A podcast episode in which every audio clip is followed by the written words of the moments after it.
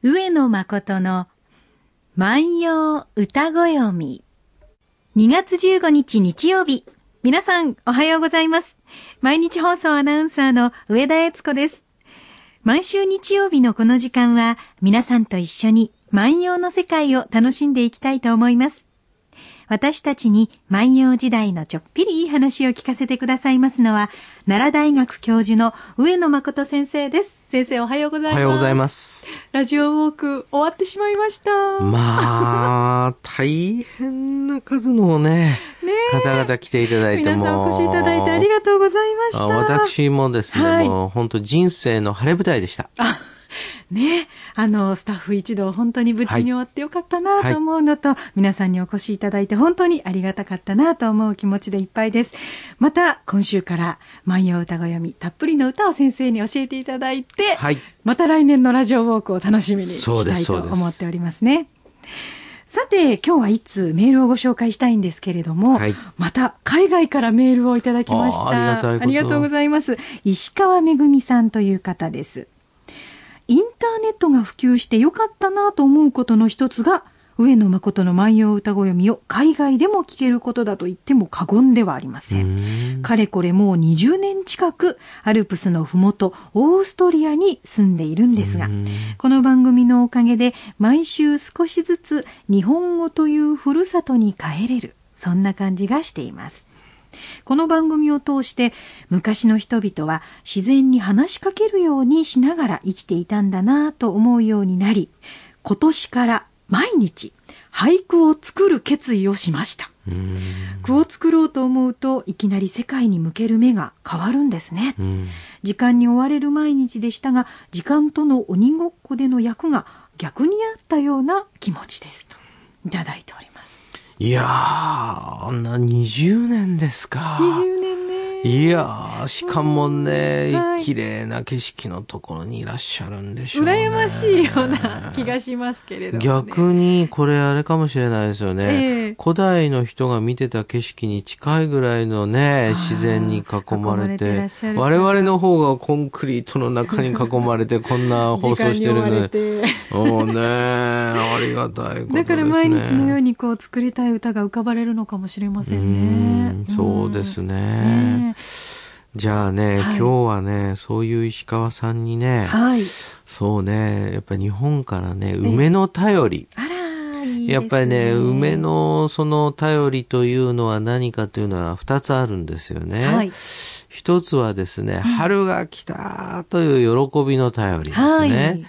えー、もう一つはですね、これはね、万葉集には実は香りを読んだ歌は一首しかないんですが、これね、やっぱり香りの頼りでしょう。やっぱりね、ね。えー、こち深場、匂いをこせよ梅の花、主なしとて、春な忘れそう。春を忘れるな。これまあ、道真さんのね、菅原道真の歌ですがね、えー、その、春の風、東から吹く風が吹くとね、匂いを起こしてほしいと。主がなくてもね、春を忘れないでほしいと私はね、九州太宰府にいるけれどもね、はい、その香りがね、梅の花がね、ここに届くと思ってね、まあ私は頑張りますよというね、そういう歌なんですが、が、香りって記憶とつながってます記憶とつながってますからね。これね、はい、今からですね、その1300年も前なんですがね、えーはい。えー、貴族たちはいろんなところに地方赴任をしますが、はい、九州太宰府に赴任をしたのが、うん、まあ有名なですね大友の旅人なんですね。はい、で旅人等がこの赴任をししますとですね、うん、そこにその集まってきたですね、役人たち、そこで仕事をしていた役人たちを中心にみんなが歌を作って宴会をすると。その宴会をしたものが万葉集の牧野語などに一括して残っていましてね。でその宴会の中で、梅花の宴といいまして、梅の花の宴をやったんですよ。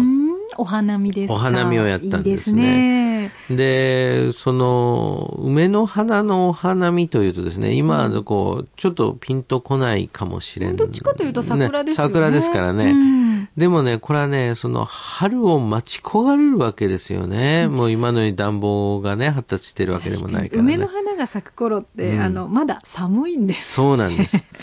あの、有名なね、これはまあ俳句ですけどね、はいえー梅の花、梅一輪、一輪ほどの暖かさというのがありますね。一輪がね、あって、その暖房になるのと同じぐらいにね、暖かいっていうのがありますが、やっぱりこう、で、そうするとですね、春がやってきたということで、はい。宴会をやる。うん。その宴会をやるときにはですね、ええ。当然梅の花が咲いておりますので、はい。梅の花を羽織って、うん。自分の髪に刺す。で、これを髪刺しというふうに言うわけですが、はい。この髪刺しが、あーその変化したのがこれがかんざしなんですね。そっかそっか。ええそしてその頭にですえね、えかざしというものをつけると。はい。で、このかざしもおかんざしなんですけれども、えー植物をつけてですね、その、その植物をめでるということ、そしてその植物が持っているパワーをいただくと、受的な力をいただくという、そういうことですね。それで宴会をみんなで楽しむと。当時はその、かんざしといえば梅だったんですか？いえ、いろんなかん、あの、その時々の宴会の時に咲いている花を使うわけですね。ですから、梅の時には梅のかんざし。う。ん。で、この、そのですね、はい。その梅花園というですね、ええ。もうものすごい宴会、大宴会だったと思いますが、この時に、埴師というですね、はい。宇治がありまして、そこのミミチという方がですね、歌った歌が残っておりまして、えーちょっと読んでみますと、はい。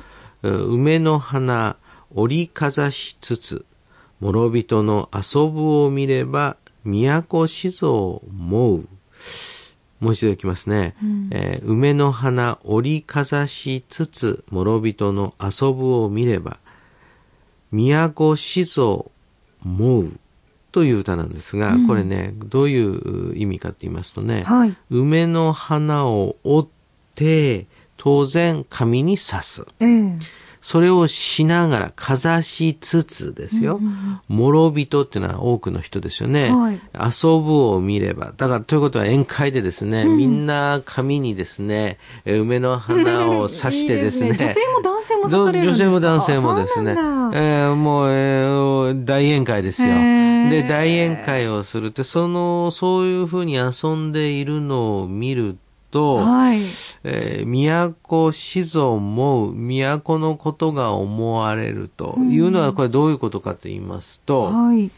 今我々がここでやっている宴会は、うんうん九州太宰府で仕事をしている役人たちが集まって、えー梅が咲いたということで宴会をしていると。ええでも、俺たちは、ふるさとの平城京でも、やっぱり梅が咲いた時には同じように大宴会をしていたなと。ん。そうすると、ああ、今ここで楽しいなっても、前もね、えー平城京にいた頃は平城京にいた頃で楽しんでたな。だから今宴会をするとですね、うん。その、都のことが思われてならないっていうわけですね。今年もあっちでも楽しい宴会をしてるんだろうなとか。ああ、なるほどね。ねそう、ややっぱり上田さんは優しいからそう考えられますかね。ああ、そうか。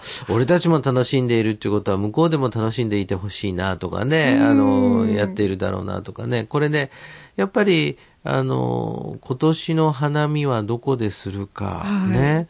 えーその、ひょっとするとですね、うん。えー今年の花見はアルプスのふもとかなとかね、本当石川さんの場合は思われるかもしれませんね。そそうれで梅見なんかをね、えーなさってね、へえ。ーそうするとですね、今度はその土地はその土地のね、はい。あその花があって、って、お花畑があって、で、そこでその、まあ、持っていくのはね、まあ、ひょっとするとおにぎりじゃなくてサンドイッチとね、あの、ザッハトルテ？なんかそういうものを、とかワインなんかも持っていくんでしょうね。洒落た名前が先生から出ましたよ。でそれで、あの、チーズをね、はい。うんなんとかとかね。そうですね。えーいや楽しみ方変わりますもんね。その土地その土地のやっぱりね、ん。味わいがありますからね。うん。だからこの時もね、やっぱり地元のお酒だったでしょうしね、はい。まあ大宴会をやってですね、うんでそうするとね、うんやっぱりこう、私、例えばですね、ブラジルの方たちがお花見の会を忘れずに開いてる。ハワイに移民した方がお花見の会を開いている。それは桜を見て？桜の見て。それは何かっていうと、その時が、まあ、一種の先祖返りでもあるわけですね。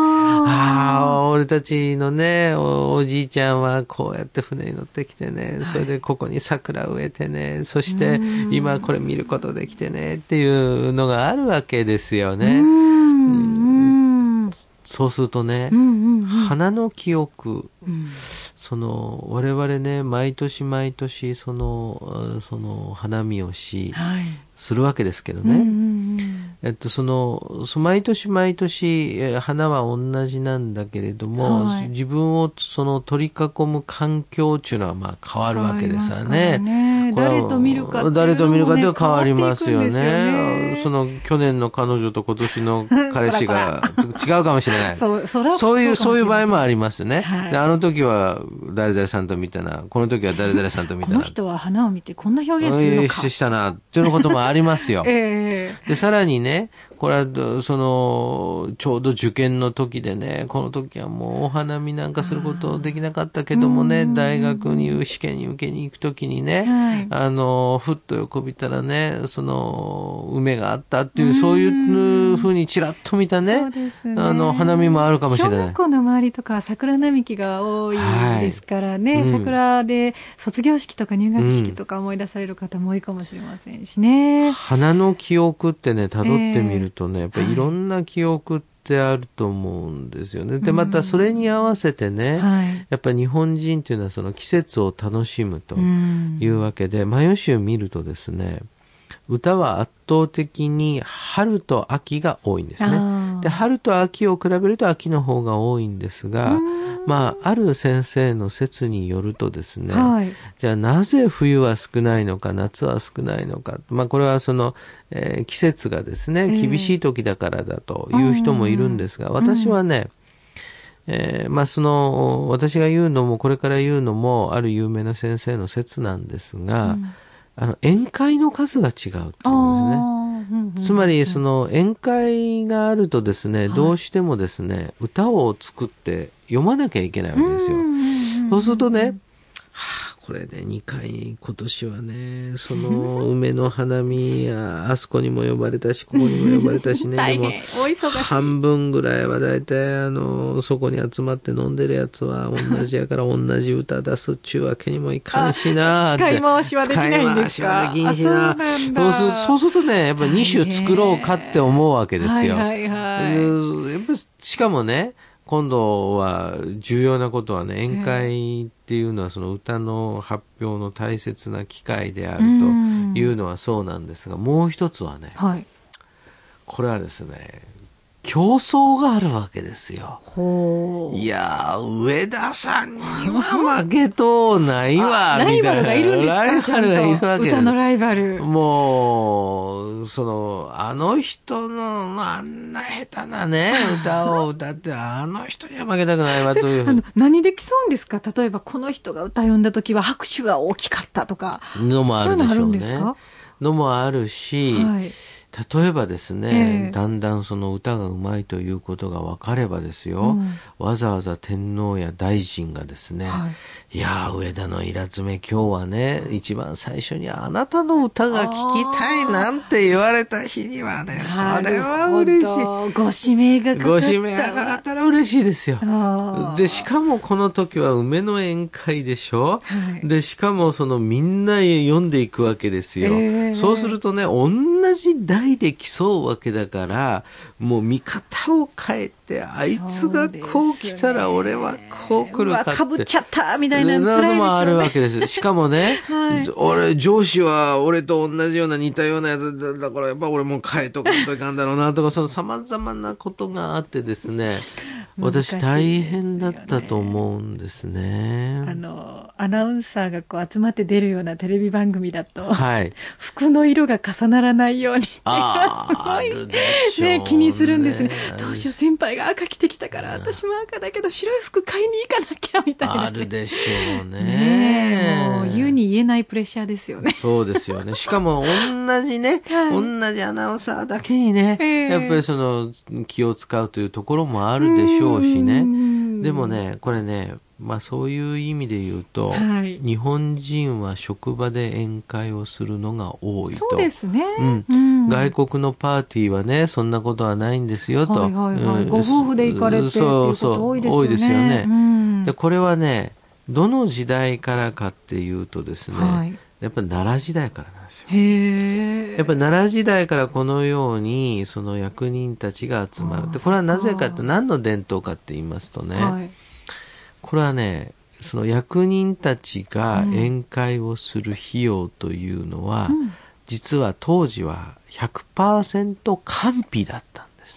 あの、国のお金だったんです。もう今はもうそんなことしたらね、えー、カンカン接待なんて言われて大変なことになっちゃいますが、ええあの、昔はもうそれは当たり前の話。よかったわけですねよかったわけです。そうするとね、当然そこで、まあみんな飲んだりしますので、あの、まあやっぱり職場の仲間で飲むということが定着して、うんやっぱりね、日本自身ですね、律令国家、まあ律令という法律を中国から受け入れたのが、はい。まあ大体7世紀ですが、え以降ですね、やっぱりやっぱりこういうこう官僚の文化っていうのはやっぱり当然その引き継がれてきて、ですね。でもそういったものの中にもね、はい。やっぱりね、歌を読むという、そのことは当然あるわけですね。先生のお仕事場は大学で、うん。大学生がたくさんいらっしゃるわけですから、この春もうん。いろんな楽しい宴会が開かれるんじゃないですか、そうですね。学生さんとね、ええ。あの、一緒にね、例えば卒業生を送るコンパやりましょうなんていうことになるとね、まあ、あの、もう行ってきたんですけどね、うん。まあ、学生さんと一緒にこう飲んでね、あの、はい君卒業論文頑張ったねとかね、うん。就職決まってよかったねなんていうのもありますしね。うん。やっぱりね、